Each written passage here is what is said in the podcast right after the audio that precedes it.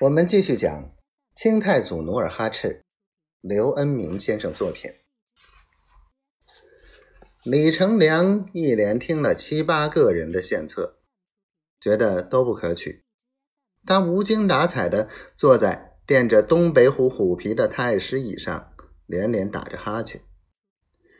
当努尔哈赤站在他面前时，他半眯着眼睛，应付的说：“说吧。”努尔哈赤马上平身直立道：“兵法讲，知己知彼，百战不殆。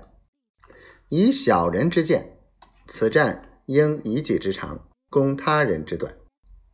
吾军人多势众，只要攻之城下，便宣告对手兵败。”哗众取宠，李成梁晃动着身子，不耐烦地说。不过他琢磨了一阵儿，又觉得面前青年的话有理，就又瞥了一眼身披铠甲的努尔哈赤，道：“我想听你说怎么过河。”努尔哈赤见李成梁不可一世的神态，本不想再说下去，但转念一想，机不可失，于是便慷慨陈词。当年诸葛亮能草船借箭大破曹军，我们就不能先收箭后攻城吗？什么？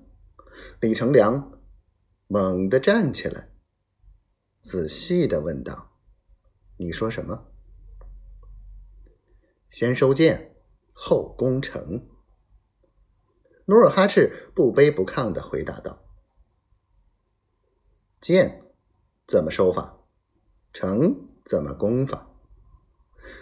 李成梁颇有兴趣的凑到努尔哈赤面前，忙问道：“努尔哈赤依然笔直如松，侃侃而谈。我们攻城不得要领的原因，并非水深浪急，而是敌军飞箭如簧。”如果我们能使对方渐进攻费，岂不是可以瓮中捉鳖吗？为了保守军事机密，努尔哈赤便伏到李成梁耳边，一一陈述收剑的想法。李成梁听罢，拍着努尔哈赤宽厚的肩膀，哈哈笑着，连连点头。于是，李总兵下令，当夜各路兵马披星戴月进山割草，各扎两百个草人。拂晓前，各路大军总共扎了一千两百个草人，及时送到河岸。寅时未过，一千多兵卒举着草人趴在河岸，齐声呐喊，鼓声震天，摆成佯攻的阵势。